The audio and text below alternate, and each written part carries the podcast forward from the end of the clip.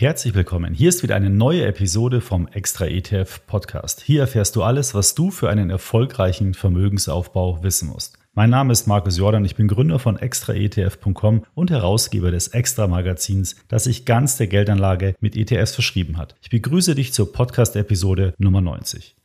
Die aktuellen Turbulenzen an den Kapitalmärkten verunsichern gerade Neuansteiger an der Börse. Das ist auch gar nicht so verwunderlich, wenn der DAX am Tag um mehrere Prozent schwankt und manche Einzelaktien sogar zweistellige Prozentveränderungen am Tag schwanken. Deswegen habe ich mir heute eine erfahrene Börsenexpertin zum Gespräch eingeladen. Ich spreche heute mit Edda Vogt von der Börse Frankfurt. Edda ist für das gesamte Informationsangebot der Börse Frankfurt verantwortlich. Das heißt, sie ist diejenige, die für die Inhalte auf der Webseite, in den Newslettern, auf den Social-Media-Kanälen verantwortlich ist und auch in unzähligen Webinaren und Veranstaltungen im direkten Kontakt mit Anlegerinnen und Anlegern steht. Mit ihr spreche ich über die häufigsten Fragen, die AnlegerInnen immer wieder an sie stellen. Ich entlocke ihr nützliche Tipps und Ratschläge, die gerade für Börsenneulinge sehr wichtig sind. Und wir blicken hinter die Kulissen der Börse und erläutern, was eigentlich genau passiert, wenn du ein Wertpapier an der Börse handelst. Bevor wir direkt ins Thema einsteigen, möchte ich dir noch das Angebot unseres Sponsors dieser Podcast-Episode vorstellen. Die Kapitalmärkte erscheinen dir aktuell unübersichtlich und kompliziert. Wenn du dein Geld aber trotzdem professionell anlegen möchtest, kann dir Visual West helfen. Visual West ist ein Robotweiser, der dich bei der Suche und Verwaltung einer passenden Geldanlage unterstützt. Das ist besonders für diejenigen geeignet, die ihre Finanzen online und flexibel regeln wollen. Mit Visual West kannst du in ein breit gestreutes Portfolio aus ETFs investieren und das schon mit einem Sparplan ab 25 Euro im Monat. Auch nachhaltige Investitionen mit Investmentfonds sind möglich. Dabei wird zusätzlich auf ethische, soziale und ökologische Aspekte geachtet. Natürlich gibt es bei Geldanlagen auch Risiken. Alle Infos zu Chancen und Risiken erfährst du auf der Webseite von VisualVest unter visualvest.de. Den Link dazu findest du natürlich auch nochmal hier in den Show Notes. Nun aber direkt in den Talk mit Edda Vogt von der Börse Frankfurt. Ja, hallo Edda, herzlich willkommen im Extra ETF Podcast. Freut mich sehr, dass du dir heute die Zeit genommen hast, äh, mit mir zu sprechen, weil ich durfte ja bei dir auch schon mal in eurem Format Börse at Home äh, sprechen. Damals, glaube ich, zum Thema Robo-Advisor. Und da freut sich natürlich ganz besonders, dass ich mich heute mal re revanchieren darf und dich hier im Extra ETF Podcast äh, begrüßen darf. Ja, hallo Markus und vielen Dank für die Einladung. Edda, du bist ja ähm, so schon seit über 20 Jahren äh, bei der Börse Frankfurt für, für das Thema Wissensvermittlung verantwortlich. Und da bist du auf vielen äh, Börsentagen äh, und auf anderen Veranstaltungen ganz, ganz viel mit Anlegern in Kontakt, immer in der ersten Front. Äh, die sieht man da immer auf den Veranstaltungen. Vielleicht mal zum Einstieg, wie hat sich denn aus deiner Sicht so das Thema Börse in den letzten Jahren verändert? Weil es gab ja diese, sagen wir, dieses kleine Pflänzchen, was so aufgekeimt ist, äh, Börsenkultur. Äh, junge Leute beschäftigen sich, sich mit der Börse. Hast du das auch spüren können? Ja, natürlich, ganz stark. Also ich würde sogar noch einen Schritt, Schritt zurückgehen. Äh, vielleicht 13, 14 Jahre hatten wir ja jetzt eine Phase der steigenden Preise, äh, der Hosse. Und dann kam mit dem März 2020, also mit dem Beginn der Corona-Pandemie, noch eine weitere neue Welle der Anlegerinnen und Anleger in den Markt. Und das fand ich ganz prägnant. Ähm, und das, denke ich, ist wichtig, nur mal im Kopf zu haben, dass das vorher tatsächlich sehr lange einfach nur bergauf gegangen ist. Und die, die jetzt aktiv sind, und ich hoffe, sie sind es immer noch, ähm, dass sie ja, ja irgendwie nur die Einbahnstraßenbörse kannten, nämlich nach oben. Und äh, was sich auf jeden Fall verändert hat, war die Geschwindigkeit, mit denen ähm, die Leu Neuanlegerinnen und Neuanleger agiert haben, die Transparenz, die Kommunikationsform hat sich ja auch gänzlich geändert. Also vor zehn Jahren äh, hat man sich noch anders informiert und anders miteinander ausgetauscht über das Thema. Und ähm, ist ganz klar, die Zahlen sind ja bekannt. Das waren zum größten Teil junge Leute, Klassik, zum größten Teil wiederum Männer, weniger Frauen, aber trotzdem eine völlig neue Anlegergeneration und da hat sich einiges getan. Die Kommunikation hast du ja angesprochen, das ist dann halt bedingt auch durch das ganze Social Media, oder? Ähm, ja, Social Media spielt auf jeden Fall eine mhm. Riesenrolle. Dann natürlich auch die Angebote der Broker, die neu im Markt gekommen sind. Das ist ja eher so ein Gamification und mhm. was ich aber auch das Positive wirklich immer wieder sage in solchen Gesprächen und wenn wir über das Thema reden, ist ähm, die drei Millionen Sparpläne, die wir in Deutschland haben. Das ist ja auch was völlig Neues. Also auch, das ist nicht nur dieses äh, Traden ausprobieren, was dazu gekommen ist, sondern auch das Investieren am Kapitalmarkt teilhaben in der Breite. Du, du meinst ja unsere ETF-Sparplanstatistik, die, die wir da veröffentlichen. Genau. Äh, ja, wir sind gerade dabei, äh, ein Update unserer Studie äh, zu machen zu dem Thema. Äh, da geht es vor allen Dingen ähm, um die Zukunftsentwicklung. Und äh, da haben wir ein bisschen rumgerechnet und äh, das wird Ende März veröffentlicht. Da wird nochmal, da wird, glaube ich, vielen nochmal die Augen aufgehen, was das für eine Dynamik ähm, mittlerweile äh, angenommen hat und ich glaube auch noch annehmen wird. Da haben wir dann zum ersten Mal auch Zahlen, Annahmen, sagen wir es mal so, äh, von äh, Trade Republic und Scalable Capital, den beiden großen Neo-Broker mit eingearbeitet ähm, ja, das ist ein riesengroßer Markt mittlerweile. Ja. Mhm. Und was wir auch vergessen haben eben, ist der Punkt, dass es auch günstiger geworden ist. Also nicht nur transparenter und schneller und ein bisschen leichter, also niederschwelliger, sondern auch tatsächlich günstiger. Also klar haben sich eine Menge Kosten auch in, ins Versteckte äh, verschoben, aber es trotzdem in der Summe ist es einfach äh, billiger, jetzt aktiv zu sein. Ich kann mich noch gut erinnern, wo ich meine Bankausbildung gemacht habe. Da musste man immer, wenn man Wertpapiergeschäfte äh, machen wollte, musste man immer vor 12 Uhr die Order aufgeben, damit die dann äh, zur Kasse in den Mittags um 12 Uhr ausgeführt wird, äh, damit man auch ungerade Stückzahlen sozusagen handeln konnte. Ansonsten konnte man immer nur hundertweise äh, oder zehnerweise, je nachdem, pro Aktie handeln. Und heute kannst du ja im Prinzip für ein paar Euro innerhalb von ein paar Sekunden von 7 Uhr bis, keine Ahnung, 23 Uhr Aktien handeln oder ETFs. Äh, schon faszinierend, was sich da in dem Segment getan hat. Es geht ja heute äh, um das Thema ähm, auch Einsteiger, Börsen, Neueinsteiger. Und da habe ich mir gedacht, vielleicht sprechen wir doch mal so drei äh, Punkte an, wo von Privatanlegern immer wieder an dich gestellt wird. Hast du da mal so drei Fragen, die wir äh, durchgehen könnten, wo du sagst, das sind so die, äh, oder mit der, die Alltime-Klassiker? Ja, ich würde sagen, ein, äh, eigentlich mit die meistgestellte Frage in den letzten Monaten war sicherlich, soll ich jetzt überhaupt noch einsteigen? Also aus den unterschiedlichsten Gründen. Also bis vor kurzem war es, soll ich jetzt überhaupt noch einsteigen? Die Preise sind doch schon so hoch. Oder jetzt ist es, soll ich überhaupt noch einsteigen? Jetzt haben wir doch Inflation. Das ist doch schlecht. Und jetzt momentan ist es, soll ich denn einsteigen? Wir haben ja jetzt eine Krise.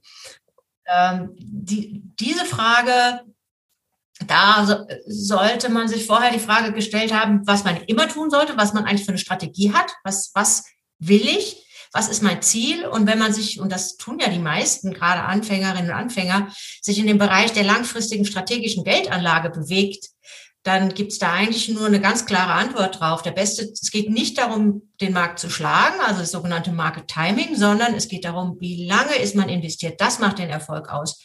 Und das gilt auch in Krisenphasen. Und ähm, wenn das der eigene Weg ist, dann ist der beste Tag einzusteigen immer gestern gewesen. Der zweitbeste heute. Deswegen, Wobei wir heute sagen müssen, vorgestern wäre der beste Tag gewesen, weil wir gestern haben wir gerade in unserem Vorgespräch drüber gesprochen haben. 1000 Punkte ist der DAX gestiegen. Da wäre es vorgestern richtig gut gewesen einzusteigen. Ja. Aber ich würde auch, wenn ich jetzt anfangen würde, ich würde jetzt, wenn ich den Schluss gefasst hätte, würde ich mich nicht darüber ärgern, dass ich es nicht gestern gemacht habe. Hätte, hätte Fahrradkette finde ich den zweitwichtigsten Satz an der Börse.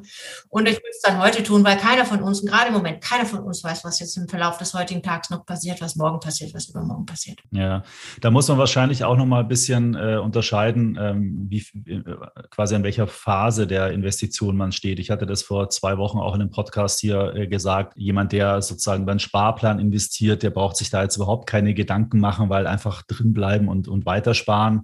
Wenn jetzt jemand größere Gelder investiert hat und, und da vielleicht dann schon jetzt auch stärkere Verluste erlitten hat, dann muss man halt auch überlegen, okay, passt die Anlagestrategie wirklich zu, zu mir? Kann ich mit dem Verlust auch kann ich damit umgehen und dass man sich dann halt sehr, so wie du es auch gerade gesagt hast, sehr intensiv mit seiner ja, Risikokapazität und mit seinem Anlageplan für die Zukunft einfach auseinandersetzt. Ja, weil Verluste entstehen immer an der Börse, ähm, äh, temporär, ähm, erholen sich auch irgendwann mal wieder, aber man muss halt da die richtige Strategie haben, die zu einem passt, damit man eben in schwierigen Marktphasen nicht dann aussteigt, ja, vor lauter Angst.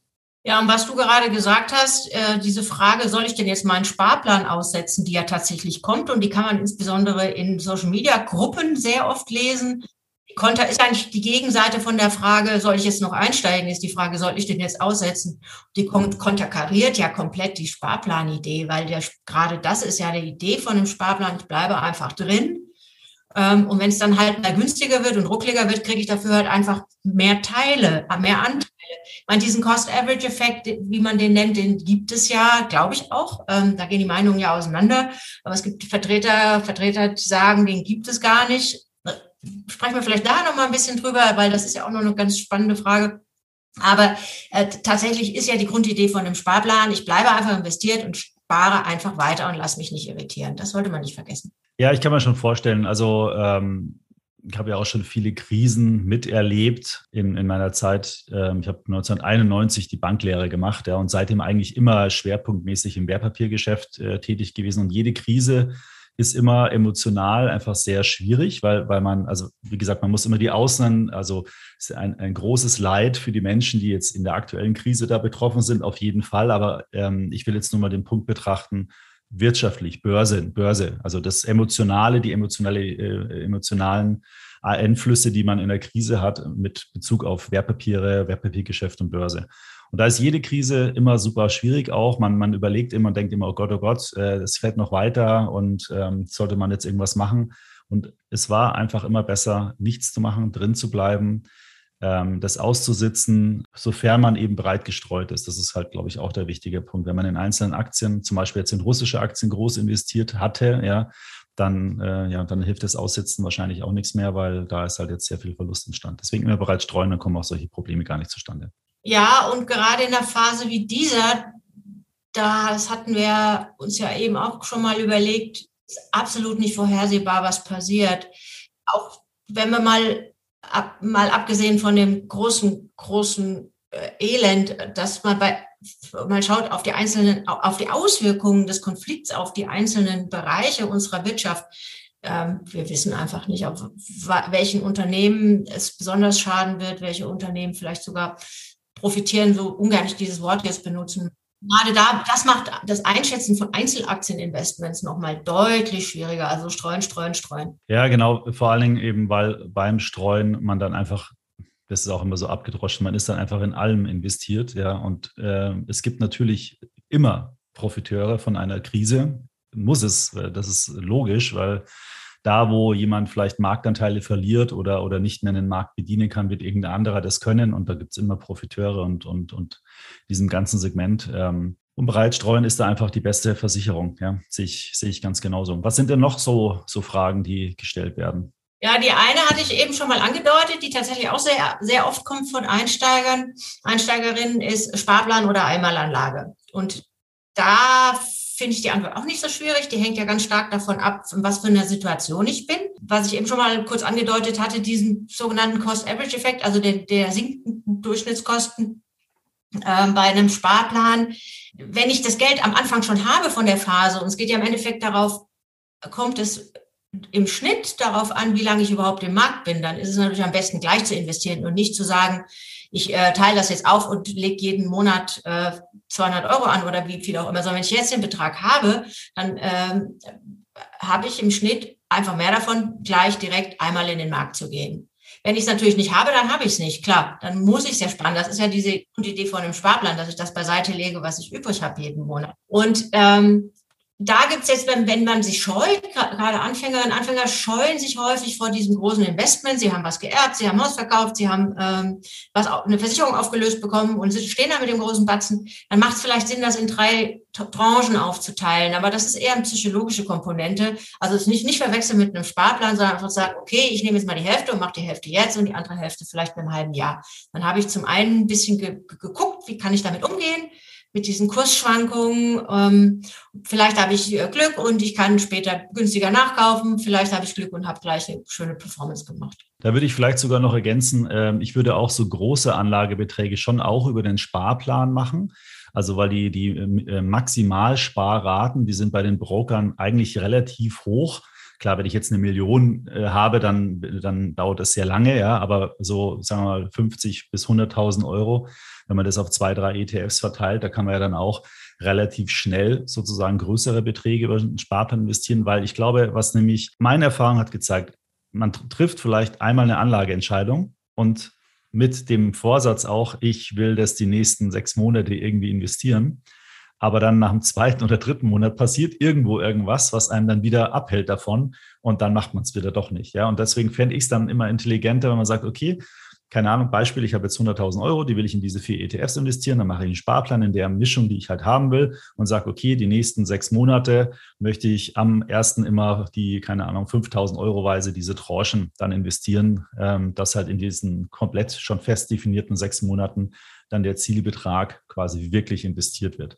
Dann muss man nämlich nur noch einmal die Entscheidung treffen und am Anfang sozusagen die, die Sparpläne anlegen. Das finde ich, finde ich ganz praktisch dann auch, ja. Ja, äh, da würde ich nur eine Empfehlung geben, kann man so machen, also gar nichts dagegen zu sagen, aber ganz starke Empfehlung geben, extrem auf die Kosten zu achten. Einfach aus dem Grund, weil sehr viele Sparplananbieter in Prozent abrechnen. Und ich finde so eine Faustformel ganz gut.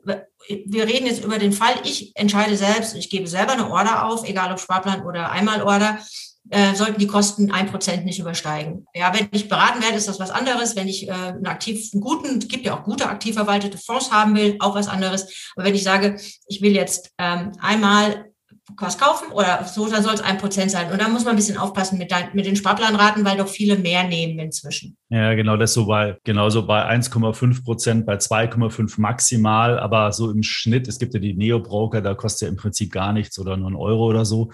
Ähm, und dann gibt es aber auch welche, die es nochmal begrenzt haben. Da kostet dann zwar vielleicht 1,5 Prozent, aber maximal 90 Cent oder 80 Cent. Da haben wir auch äh, ähm, natürlich bei uns auf der Seite entsprechende äh, Ratgeber, wo man das entsprechend nachschauen kann, wie die Gebühren jeweils bei den jeweiligen Brokern sind. Also jetzt mal einen kleinen Lifehack äh, von einer Börsenmitarbeiterin. Ähm, Einmalanlage mittags in Xetra limitiert ist sicherlich das günstigste, was man machen kann, wenn man eine billige Bank hat. Ja, da gibt's ja auch so Raketenwissenschaft, gell, was, äh, wann soll ich meinen ETF kaufen? Ähm, da hat man mal auch schon länger her mal eine, eine Podcast-Folge mit einem Market Maker von ETFs, also die den Handel sozusagen gewährleisten an der Börse. Und da haben wir das mal ein bisschen auseinandergenommen. Aber ist, glaube ich, ein guter, guter Rat, immer so mittags zu handeln. Das ist einfach die Liquidität am, am größten dann. Ne? Genau. Gut, dann haben wir noch eine Frage offen. Gibt's gibt's noch was? Was dann als allernächstes kommt, ist auch logisch, ja. Soll ich jetzt einsteigen? Ja, ich soll jetzt einsteigen. Ja, ich mache es je nachdem per Sparplan oder äh, per Einmalanlage, ob ich es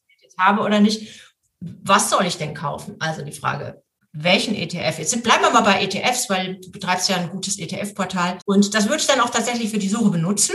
Ähm, ich empfehle das oft in meinen Online-Sessions. Ähm, würde da sehr strikt, wir sind deduktiv. Also wir sind jetzt in diesem ganz kleinen Fensterchen dessen, dass ich schon meine Strategie habe, schon weiß, was ich ähm, so will, äh, mein Anlagehorizont, ich weiß, dass ich auf die Kosten achten muss und jetzt suche ich diesen einen ähm, ETF oder zwei, drei, vier, je nachdem.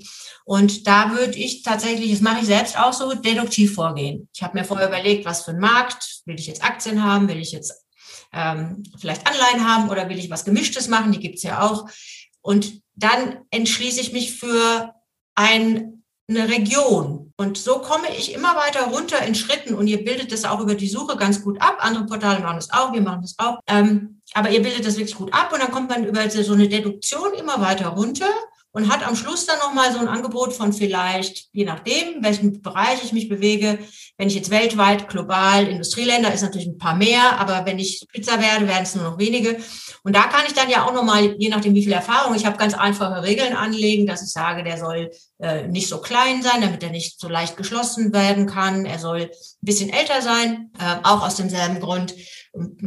Ich kann mir die Replikationsmethoden angucken, ich kann mir angucken, ob er streut oder ausschüttet, vielleicht noch ESG-Kriterien, also Nachhaltigkeitskriterien reinlegen. Am Schluss ist ja eigentlich gar nicht mehr viel übrig. Also so, so gehe ich selbst auch vor. Und wenn ich dann aber immer noch vier Stück habe oder so, dann lege ich einfach die Performance übereinander, der, so lange verfügbar. Weil im Endeffekt die Qualität von einem ETF, wenn die denselben Index abbilden mit denselben Merkmalen, also Dividenden behalten oder ausschütten etc., dann ist, zeigt sich die Qualität ganz klar in der Preisentwicklung. Der, der die höchste Rendite hat, macht es am besten sozusagen. Genau, weil die Kosten ja rausgehen. Also auch die Kosten, also Kosten, die wir als Anlegerin gar nicht so wahrnehmen. Also Handelskosten von dem ETF, Steueroptimierung, die machen das ja auch im legalen Bereich, äh, solche Sachen. Das erstmal finde ich das sehr schön, dass du unsere Webseite nutzt. Äh, wusste ich gar nicht, aber sehr, da freue ich mich, da freuen sich die Kollegen auch sehr. Ähm, ich, äh, wie würdest du bei so einer Aktienauswahl vorgehen? Also jetzt ähm, würdest du da beschäftigt man sich dann eher auch mit dem Sektor oder mit der Branche oder dann bei dem Einzelnen, mit der einzelnen, mit dem stark mit dem einzelnen Unternehmen oder ist es nochmal eine andere Herangehensweise? Ja, tatsächlich sollte man auch. Also es gibt äh, der Stefan Waldhauser, so ein, äh, der hat sich spezialisiert auf stark wachsende An Aktien, also High Growth Unternehmen nennt er das. Der hat mal gesagt, man ist mit den Kommunikationsmethoden, die wir heute haben, mit den Kanälen, mit den Informationen, die überall verfügbar sind, ist man weg von den berühmten sechs bis sieben Stunden, die Warren Buffett noch gesagt hat, müsste man sich pro Woche mit seinen Einzelaktien beschäftigen, runter auf eine. Aber das ist es schon noch. Also tatsächlich Einzelaktieninvestments äh, stark mit der Firma beschäftigen. Ich glaube an solche Multiples, die schaue ich mir auch an, also solche Branchenvergleiche. Ich gucke einfach, wie viel Gewinn äh, pro Aktie macht dieses eine Unternehmen im Vergleich zu einem jemanden aus einem Nachbarbereich oder, ähm, oder wie viel, ähm, ja, was gibt's da, Verschuldung pro, pro Gewinn und so weiter. Da gibt's ja diese ganzen Kennzahlen. Das, das ist in der Tat ähm, was, was ich mache, wenn ich mich mit einzelnen Aktien beschäftige. Klar, es gibt dann auch noch Leute, die gucken sich lieber die Charttechnik an. Es gibt Leute, die machen so beides. Aber ich glaube, mit so ein bisschen fundamentaler Auseinandersetzung mit einem Unternehmen, ohne das kommt man nicht vorbei. Ja, letztendlich ist ja dann auch am Ende die fundamentale Entwicklung relevant für den Wert des Unternehmens. Und der Aktienkurs bildet ja letztendlich nur den Wert ab. Und wenn ein Unternehmen eine tolle Story hat, aber über Jahre hinweg einfach keine Umsätze macht, sage ich jetzt mal übertrieben, dann wird das halt auch nicht gerechtfertigt sein, ein hoher Unternehmenswert. Also es muss halt einfach schon Wachstum da sein, äh, Umsatzwachstum, Gewinnwachstum, zumindest mal Umsatzwachstum, dass man merkt, es erschließt Märkte. Also es wird wirklich Geld verdient, eingenommen. Ja, und das ist, ist aber jetzt auch vor dem Hintergrund ähm, dessen, wenn man längerfristig sich engagieren will in Unternehmen. Es gibt natürlich viele Leute gerade zu, im Moment gerade sehr viele aktiv sind, die einfach nur also gucken, oh, wo, wo erwarten sie jetzt eine starke Kursschwankung? So jetzt sofort in den nächsten Tagen. Das ist natürlich ein ganz anderes Vorgehen. Aber wir sind jetzt bei dem, bei dem wirklich langfristig äh, Engagement an, im Aktienmarkt muss man sich schon ein bisschen intensiv mit beschäftigen. Wenn jetzt sich jemand ganz neu mit dem Thema beschäftigt, also sagen wir mal, der, der hat jetzt einen Brief bekommen von seiner Bank, hat da meinetwegen 100.000 Euro liegen, die Bank schreibt ihm, hey, es gibt Negativzinsen jetzt äh, oder hat den Brief schon bekommen äh, und der überlegt sich jetzt, okay, vielleicht sollte ich doch mal doch mal was anderes machen oder vielleicht ein Sparplan wird fällig, also so ein Sparvertrag wird, wird jetzt ausgezahlt und so. Jemand, der noch keinen Zugang zum Kapitalmarkt hat, was sind so die Schritte aus deiner Sicht, wie man sich an das ganze Thema, unabhängig jetzt mal von ETFs und Aktien, sondern so ganz grundsätzlich mal an das Thema heranwagen sollte? Es gibt ähm, eigentlich eine standardisierte Routine, die an vielen Stellen nachzulesen ist, ähm, dass man als erstes mal einen Kassensturz machen sollte und gucken, was man eigentlich hat zum Investieren, sich dann auch einen Zeitplan, also ich nenne das äh,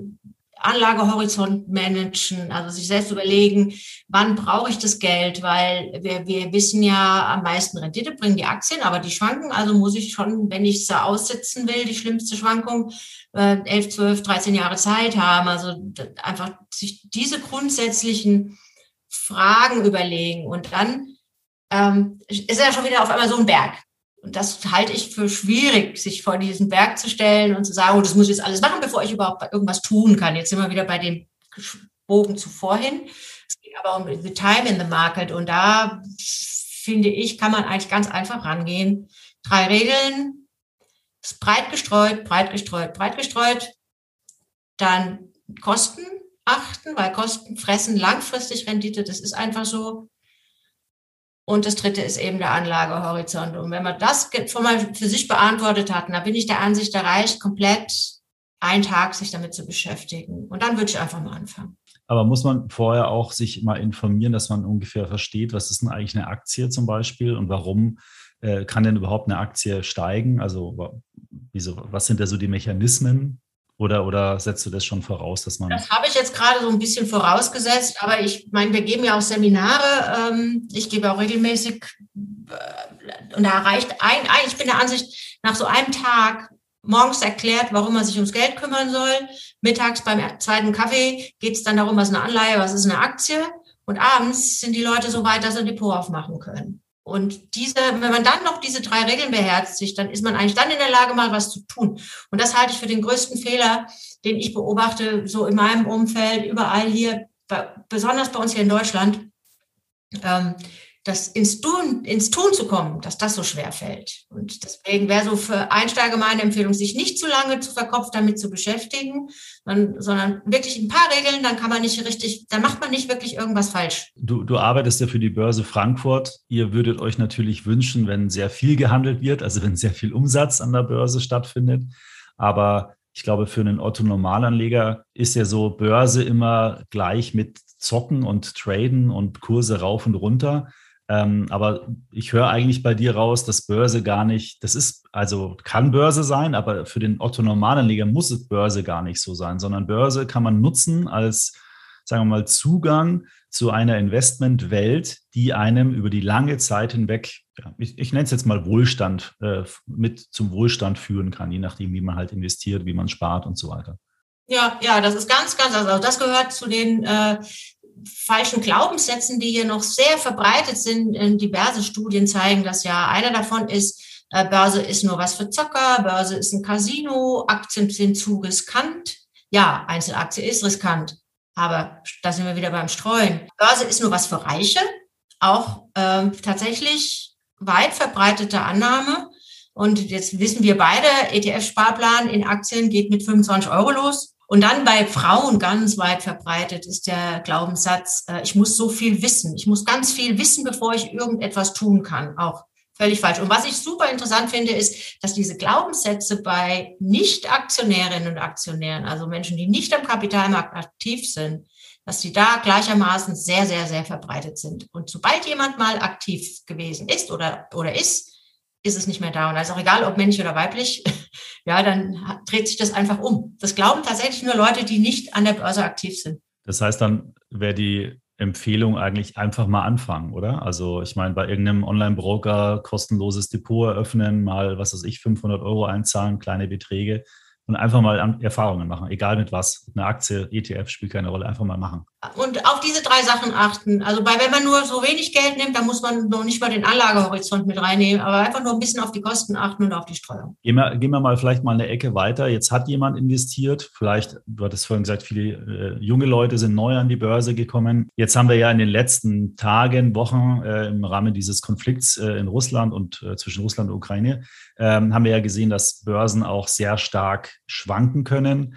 Ähm, sogar im Vorfeld schon sind die ganzen Technologie-Highflyer sehr stark gefallen. Also da gab es ja wirklich bei so ganz beliebten Technologieaktien auch stärkere Rückgänge schon und dann kam erst die Ukraine-Krise. Wie sollte man sich da jetzt verhalten in so einem Umfeld? Weil ich könnte mir schon vorstellen, dass gerade bei so Neo-Brokern junge Leute, die sich da mit Netflix, was weiß ich, Amazon-Aktien und sonstigen Werten, die halt so beliebt sind, ähm, ähm, ins Depot gelegt haben und da jetzt 10, 20, vielleicht 30 Prozent teilweise Verluste bestehen. Wie, wie, was für ein Tipp, was für einen Ratschlag hast du an diese Anlegerin? Das ist schwierig, weil da ist das Kind schon ziemlich tief in den Brunnen gefallen. Ich habe vor gar nicht allzu langer Zeit mal in so einem ganz beliebten Finanzbranchen-Newsletter gelesen, dass es gerade bei so einem Neobroker ähm, da hat, hat jemand eine Statistik erhoben und die haben festgestellt, dass die Mehrheit der Depots unter Wasser liegen, also dass die Mehrheit äh, Geld verliert. Und es gab vor einer Weile mal so ein Blackbook ETFs aus den USA, da kam genau dasselbe raus, dass in den ersten ein, zwei Jahren ähm, ETF-Anleger, Privatanleger,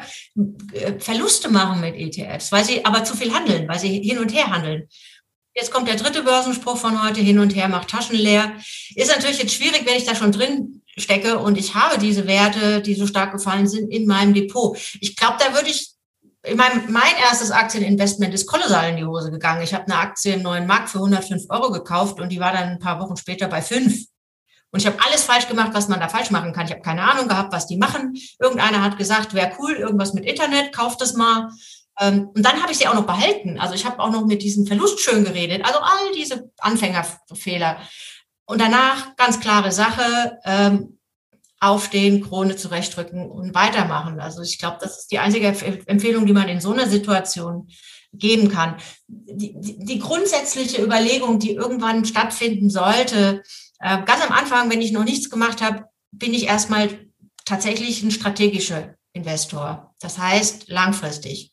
Es gibt auch Zahlen, dass über ein ähm, Anlegerleben hinweg die äh, Strategie, also die strategische langfristige Investment 90 Prozent des Gewinns ausmachen und nur 5 Prozent das Taktische. Und das Taktische sagt man ja so, alles unter fünf Jahren ist taktisch.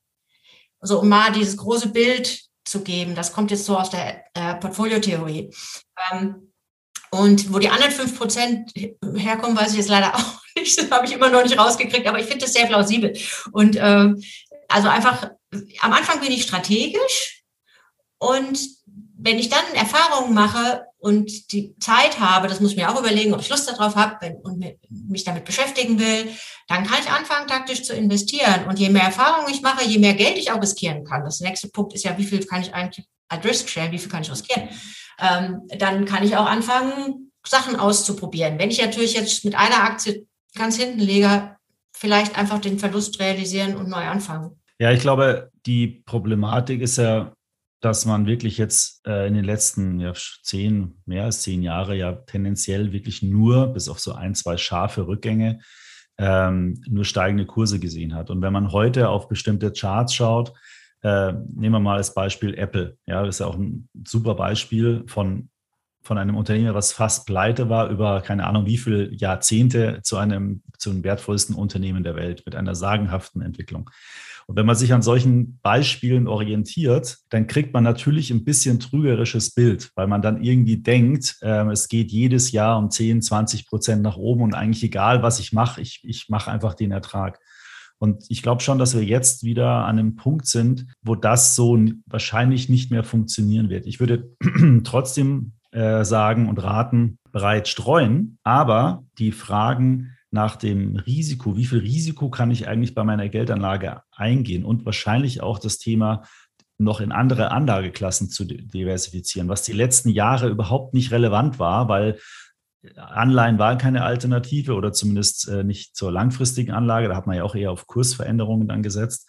Ähm, und Rohstoffe auch eher weniger. Aber man merkt schon jetzt, ähm, in den letzten ein, zwei Jahren sind diese Themen wieder wichtiger geworden.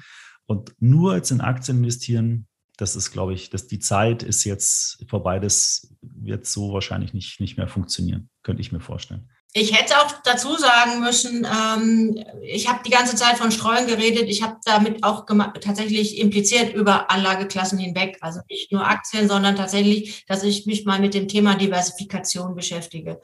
Aber da ist auch wieder dieser Berg für Einsteiger. Wenn ich dann so vor einem Berg stehe und denke, boah, bis ich das gelernt habe und weiß, dann kann ich zumindest einen Teil, von dem ich weiß, dass ich den auf zehn Jahre zur Not, zum schlimmsten Fall entbehren kann, kann ich zumindest einen Teil schon mal jetzt investieren in, in eine breit innerhalb der Anlageklasse breit gestreute Aktieninvestment. Aber da muss ich halt sagen, zum Beispiel, es gibt ja auch im ETF-Bereich äh, so diversifizierte ETF-Portfolios oder Portfolio-ETFs. Da gibt es 10, 15 Produkte, die auch sehr günstig sind, also kosten dann zwischen 0,25, 0,5 Prozent.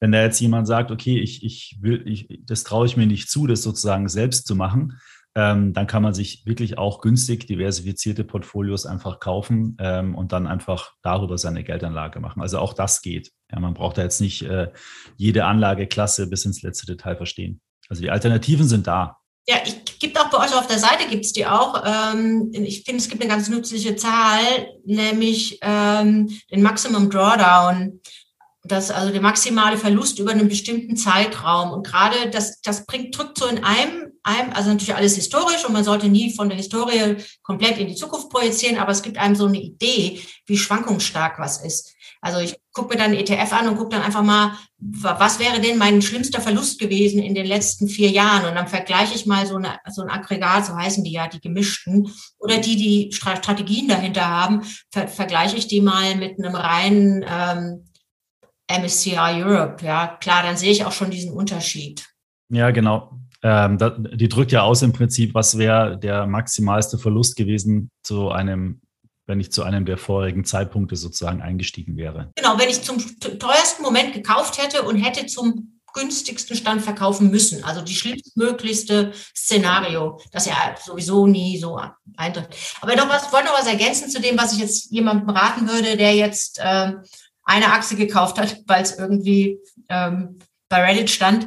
Äh, ich, ich finde, es gibt einen Hack, wie man sich entscheidet, wenn man eine Aktie im Portfolio hat, die irgendwie 80 Prozent hinten liegt, ist, dass man dann erkennt, man hat vielleicht einen Fehler gemacht, klar, und sich dann anfängt, mal mit dem Unternehmen zu beschäftigen. Dann wirklich mal Zeit investiert, sich das Unternehmen genau anguckt, denn beim Verkaufen, die einfachste Form, eine Entscheidung zu finden, wann verkaufe ich, ist sich zu fragen, würde ich das heute noch mal kaufen? Und wenn ich mich dann, wenn ich merke, okay, ich habe es falsch gemacht, aber das heißt ja nicht, dass ich es nicht besser machen kann. Und dann hinsetzen, gucken, was traue ich dem Unternehmen aus heutiger Sicht noch zu? Und wenn ich dann sage, nee, die wird Shirt auf gar keinen Fall mehr kaufen, dann kann ich es auch verkaufen. Ja, das ist ein guter Tipp. Man kriegt eine andere Sichtweise auf das Thema dann nämlich und ist nicht mehr so gefangen in seiner Verlustposition. Genau, genau. Ähm, ich habe noch mal eine ganz praktische Frage, weil das, könnt, äh, könnt, äh, wenn du jetzt schon äh, als Experte der Börse da bist, habe ich mir gedacht, könnte ich ja vielleicht auch mal mit dir äh, mal so exemplarischen Prozess ähm, durchspielen, wenn jetzt ein Kunde zu Hause sitzt und eine äh, Kauforder, sagen wir mal, von Siemens-Aktie äh, in der Börse Frankfurt aufgibt, was denn da eigentlich genau passiert. Weil am Ende wird er von seinem Konto Geld abgebucht und im Gegenzug kriegt er dann die Siemens-Aktie. Aber kannst du das so kurz beschreiben, wie der, wie der Weg äh, eigentlich stattfindet? Was passiert da bei euch? Ja, dann, dann lass uns mal im Vorfeld unterscheiden, ob wir eine Aktie, also einfach es gibt zwei Typen, jetzt wir zwei Töpfe auf, um es ein bisschen zu vereinfachen. Das eine sind tatsächlich die großen, großen Aktien, die in Frankfurt auch ihren Heimatmarkt haben, also auf Xetra und Frankfurt, je nachdem.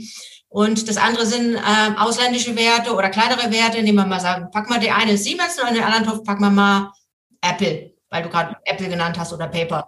Okay, in dem Siemens-Topf ist es so, dass ich gebe eine Order auf, dann wird die bei einem Neobroker quasi durchgeroutet. Die geht, also die, das, da passiert nichts mehr mit. Bei anderen Banken ist es manchmal ein bisschen langsamer. Aber ähm, je nachdem, bei welcher Bank ich bin, dann kommt diese, dieser Auftrag ins Orderbuch. Xetra ist offen, voll automatisch nach, ähm, oder im Parkett, das ist geschlossen, aber es passiert eigentlich was sehr ähnliches in beiden, ja. Und wenn jetzt mein Auftrag, ich bin, ich bin natürlich so schlau, hier alle, die hier zuhören, sind so schlau und setzen Limits, nie ohne Limit. Äh, wenn mein Auftrag jetzt mit meinem Limit zu einem Auftrag passt von jemand anders in diesem Orderbuch, dann werden einfach, äh, dann wird er, wird er ausgeführt. Also jemand, ich will kaufen und jemand anders will verkaufen, die Preisvorstellungen passen zusammen, dann wird gematcht. Und dann. Aber, aber ich kenne ja den, den Typ gar nicht. Also. Nee, das ist, es läuft über den CCP, über den zentralen Kontrahenten. Also es ist tatsächlich, ähm, die, die Teilnehmer kennen sich nicht, die sehen sich nicht. Man weiß nicht von wem. Und wenn ich jetzt zum Beispiel 100 Siemens kaufen will dann, und jemand anders will aber nur 50 verkaufen, brauche ich auch noch einen zweiten, der auch 50 verkaufen will. Dann kann sein, dass mein Auftrag dann aus zwei verschiedenen Aufträgen besteht, was aber nicht extra kostet, ja, ähm, weil aus zwei verschiedenen Aufträgen auf der anderen Seite besteht. Und das wird dann gematcht wird ausgeführt, die Informationen über das Geschäft werden weitergegeben an das ganze gesamte Backoffice, das geht dann ins Clearing, also das wird dann äh, verrechnet sozusagen, dann fließt das Geld von dem, der eine, eine Partei kriegt die Wertpapiere, die andere Partei kriegt das Geld und am Schluss wird es gesettelt, heißt, äh, es wird verwahrt. Die Information, dass ich jetzt diese 100 Aktien habe, die wird verwahrt die Aktie ist ja nicht mehr physisch vorhanden. Weil das ja auch wichtig ist, dann, wenn eine Dividende gezahlt wird, wer kriegt die Dividende zum Beispiel? Genau, das macht die Clearstream in Deutschland, ein Großteil Europa und die verwahrt dann diese Informationen ähm, und ja, so kann man sich das am besten vorstellen. Und das ist aber letztendlich ich als Kunde muss da, also als Kunde, bei der vor dem Laptop sitzt und jetzt gerade auf den Knopf drückt, um diese Aktie zu kaufen, muss da nichts machen, sondern ich, meine Arbeit sozusagen ist erledigt, indem ich den Auftrag erteile meinen Kaufwunsch sozusagen äußere, die Bank leitet das dann weiter und alles andere passiert dann, wenn es dann wirklich an der Börse ausgeführt wird, eigentlich automatisch. Ja, der, also der große Unterschied, um das zu erklären, also die Börse ist der, der jetzt bei den Siemens-Aktien, bei diesen Werten der Hauptmarkt. Ähm, da gibt es dieses Orderbuch und da gibt es eine Handelsspanne zwischen ähm, der Verkaufsvorstellung, den Preisen, wenn jemand verkaufen will, und den Preisen, wenn jemand kaufen will, ist ja klar, weil sonst wäre es ja schon ausgeführt. Und ich würde auch immer mal versuchen, mal meinen eigenen Auftrag da reinzustellen in diese Handelsspanne, also mein Limit zu setzen, dass er da wirklich in der Mitte drin ist. Weil das ist dann eigentlich der beste Preis, egal ob ich kaufen oder verkaufen will, den ich bekommen kann. Und auf anderen Marktplätzen ist es so, dass ich sage, ich hätte gerne 100 Siemens und dann geht derjenige hin und guckt, was kostet es gerade auf Xetra und macht mir ein Preisangebot. Also ist quasi wie so eine, eine, eine Außenstelle, die aber nicht zur Börse gehört, sondern ähm, jemand, der tatsächlich vor dem Markt, vor dem Großmarkt sitzt und guckt, was er im Großmarkt kriegen kann und holt es dann. Und auch je kleiner der Marktplatz, wird es ja auch nicht miteinander gematcht. Also ich quasi, es ist nicht auf demselben Marktplatz der Verkäufer von den Siemens wie, der, wie ich als Käuferin. Vielleicht kurz eine Frage. Jetzt gibt es ja in Deutschland mehrere Börsenplätze. Vielleicht können wir das nur kurz mal erläutern. Da ist Frankfurt und die Deutsche Börse mit Xetra und Börse Frankfurt der größte Marktplatz. Jetzt gibt es aber noch Regionalbörsen. Was, was ist denn da der, also A, vielleicht ganz kurz, warum gibt es die überhaupt? Äh, warum gibt es in Deutschland so viele Börsenplätze? Ähm, hat das historische Gründe oder könnte, wäre doch eigentlich viel effizienter, wenn es nur einen geben würde, weil dann alles an einem Marktplatz, die ganzen Käufe und Verkäufe sich treffen würden. Aber wenn es zehn Marktplätze gibt, dann verteilt sich ja sozusagen das Angebot und die Nachfrage auf diese Plätze. Das ist wahr. Also das nennt man auch äh, die Zersplitterung von den Märkten. Das ist für alle schlecht. Aber klar, es ist historisch gewachsen und ähm, jeder möchte natürlich seine Börse behalten, wir ja auch. Also das ist ähm, völlig wertfrei. Ähm, und das war früher so, dass die Börsen da, es gab viel, viel mehr Börsen noch in Deutschland als jetzt. Also es sind ja einige haben sich auch zusammengeschlossen. Es gab in Köln auch mal eine Börse, das kann man sich anschauen, die ist in der Nähe vom Bahnhof. Ähm, in Dresden, in, in, in Leipzig gab es eine Börse. Und die, das sind schon einige weniger geworden. Und traditionell wurde die Börsen angesiedelt bei den Handelskammern. Also es ist eigentlich immer am Ort der Handelskammer auch dann die Börse gewesen. Und die, die es heute gibt, sind die, die übrig geblieben sind. Aber nachdem ja eigentlich alles digital stattfindet, früher war die Börse ja ein, wirklich, sagen wir mal, ein, ein großer Raum, wo, wo man sich getroffen hat, physisch, ja, um da zu handeln. Jetzt ist ja eigentlich alles digital. Insofern wirkt es so ein bisschen wie, wie ein Relikt aus alter Zeit. Ja, man darf aber nicht unterschätzen, ähm, was die, das für eine Bedeutung hat. Also gerade kleinere Wertpapiere. Jetzt bin ich mal bei den nicht den CMEX, sondern bei den PayPals und bei Amazon ist es auch schon wieder riesig. Aber nehmen wir mal was ganz Kleines. Fällt dir was ein? Mir fällt gerade kein Beispiel ein. Also so ein Nebenwert meinst du? So ein kleiner amerikanischer Nebenwert oder ein chinesischer oder ein japanischer. Wir haben da ja 10.000, ja, inzwischen 12.000, ich sage mal 10.000, 12.000 ausländische Aktien im Handel auf dem Parkett. Und andere Börsen haben auch noch mal eine ganze Menge. Und da funktioniert es ja eher so, dass da jemand ist, der mir auch ein Preisangebot macht, äh, kaufen, verkaufen, gibt es ja immer zwei Preise, Angebote. Und da, die basieren aber auf den Preisen, die gerade am Heimatmarkt bezahlt werden. Also nicht auf dem, was in dem Orderbuch hier in Frankfurt ist, sondern was passiert gerade, sagen wir mal, in Japan, wenn Japan offen ist. Oder wie hat die Aktie in Japan geschlossen und was passiert gerade in der Welt? Und danach versucht der Händler vor Ort zu sagen, okay, ich kann die jetzt für so und so viel kaufen und für so und so viel verkaufen. Der hat die nicht. Und wenn dann die andere Börse wieder aufmacht, dann deckt er sich ein und kauft das. Also verkauft sie jetzt mir und kauft sie sich selbst, ähm, wenn, wenn er sich die Stücke dann besorgen muss. Das habe ich vorhin vergessen bei der Abwicklung. Das nennt man auch Kassamarkt, die Börse, weil T plus zwei, also ich habe zwei Tage Zeit, ein Geschäft physisch abzuwickeln. Und das gilt auch für diese ausländischen Werte. Und ähm, das Schöne ist ja, durch den Ort wird die Börse auch anfassbar. Es gibt Leute, die überwachen zumindest die Preisausführungen, die voll digital stattfinden. Die haben auch ein paar Spezialitäten. Die müssen gucken, wo ist gerade in der Welt was los. Für was können sie hier ordnungsgemäßen Handel aufrechterhalten? Und dadurch hat es Personen, dadurch hat es auch Räume. Und finde ich im Endeffekt macht das die Börse anfassbarer und ist deswegen wichtiger. Weil sonst wird es so abstrakt wie so ein Casino. Es blinkt irgendwas, aber, aber äh, letztendlich, genau. das vergisst man auch, hatten wir vorhin eigentlich schon kurz erwähnt, Börse ist ja nicht, also nicht des Handelswillens, sondern Börse ist ja der Kapitalmarkt und der Kapitalmarkt übernimmt ja eine sehr wichtige Finanzierungsfunktion für die Unternehmen, die er sind. Das vergisst man bei einer Siemens, weil die ja ich weiß gar nicht, wann die das letzte Mal neue Aktien ausgegeben haben, also im Rahmen von einer Kapitalerhöhung, das ist wahrscheinlich vor, keine Ahnung, zig Jahren, ja. Ähm, aber der, der reguläre Weg wäre ja, ein Unternehmen äh, wird irgendwann mal gegründet, vielleicht aus Eigenmitteln von, der, von dem Gründer. Ja, jetzt hat man ja noch die Startup-Szene. Dann wächst das Unternehmen, dann gibt es bestimmte Investoren, die das Unternehmen bis zum bestimmten Grad mit Kapital äh, versorgen dann vielleicht irgendwann mal Banken und irgendwann mal braucht das Unternehmen richtig viel Geld oder ähm, möchte vielleicht die Investoren auch, die ursprünglich eingestiegen sind, auszahlen, sage ich jetzt mal, oder die wollen ihren Kapitalanteil zu Geld machen und dann gibt man das Börse, äh, das Unternehmen an die Börse, an den Kapitalmarkt und erst dann sozusagen ist es für alle handelbar. Ja, das ist ja eigentlich die Kernfunktion ähm, oder der, der, der reguläre Weg von einem Unternehmen an die Börse. Das vergisst man mal ein bisschen. Genau, und die Investoren, die strategischen, über die wir ja jetzt größtenteils hier gesprochen haben, die machen, sorgen langfristig für die Finanzierung. Und die, die kurzfristig dazwischen aktiv sind, die schmieren das Ganze so ein bisschen. Sonst wären die Preissprünge viel zu hoch. Also wir haben durchaus auch eine sehr wichtige Aufgabe. So ein bisschen das Schmiermittel dafür, dass äh, die sogenannte Liquidität, die da sein muss, damit der Handel möglichst günstig ist für alle Beteiligten. Edda, ähm, wir haben ja jetzt viel gesprochen. Ähm, ich will noch kurz auf einen Punkt, ähm, den haben wir auch zu Beginn noch äh, ja schon angesprochen, das Thema Börse at Home. Ja, ähm, das ist ja, glaube ich, mit Corona so richtig entstanden, wenn ich das richtig im, im Kopf habe. Oder vielleicht gab es es auch vorher schon, das kannst du ja gleich nochmal erläutern.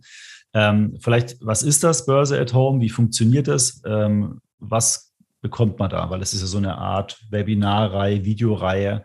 Vielleicht magst du es kurz mal vorstellen. Ja, das fing in der Tat gerne, ja, ähm, fing in der Tat am, im März an, direkt nach dem starken Einbruch. Da hat ja der DAX 70 Prozent verloren innerhalb von ein paar Tagen. Und da sind wir überschüttet worden mit, mit besorgten Anlegerfragen. Und da hat meine Kollegin Fabienne Lindner mich gefragt, sag mal, ey, da können wir da nicht spontan was machen. Können wir nicht Leute einladen, die die Leute beruhigen? Also sagen, hier behaltet mal die Nerven, Krisen gibt's und so weiter. Dann haben wir einfach angefangen und dadurch äh, durch die Lockdowns war ja auch waren sehr viele zu Hause. Und aber jetzt ähm, ist es ja, die Leute gehen wieder arbeiten, die verlassen auch wieder ihr Zuhause und trotzdem haben wir jeden Montag von zwölf bis halb eins meistens, wenn noch Zeit für Fragen ist, haben wir eine, eine Live-Session zu jeweils einem Thema mit einem Spezialisten, mit einer Spezialistin und beschäftigen uns sehr breit mit, mit dem Thema Geldanlage. Also ist sowohl was für Einsteiger dabei als auch für schon sehr fortgeschrittene. Und da kann man das zum einen, so wie wir jetzt, ist es ein Gespräch, äh, aber man dadurch, dass es über so eine Art Webinarplattform ist, kann man dann auch sehen, manche zeigen die Leute was, ja, präsentieren, manche reden, mit manchen plaudere ich nur, ähm, manche haben eine Präsentation richtig. Also jetzt am Montag war der Thomas Schalow da und hat äh, verschiedene asiatische Märkte analysiert, wie die, der Ukraine-Krieg jetzt in Asien Auswirkungen hat. Also das ist schon sehr speziell, aber ist auch interessant. Und kostet nichts, man kann sich kurzfristig anmelden und wenn man es verpasst, kriegt man einen Link und kann sich hinterher das Video anschauen. Ist mit Bild, klar. Bild und Ton. Das habt ihr auf äh, YouTube dann auch, oder? Genau, ist auf unserem YouTube-Kanal, YouTube äh, slash Börse Frankfurt, sind die alle verfügbar.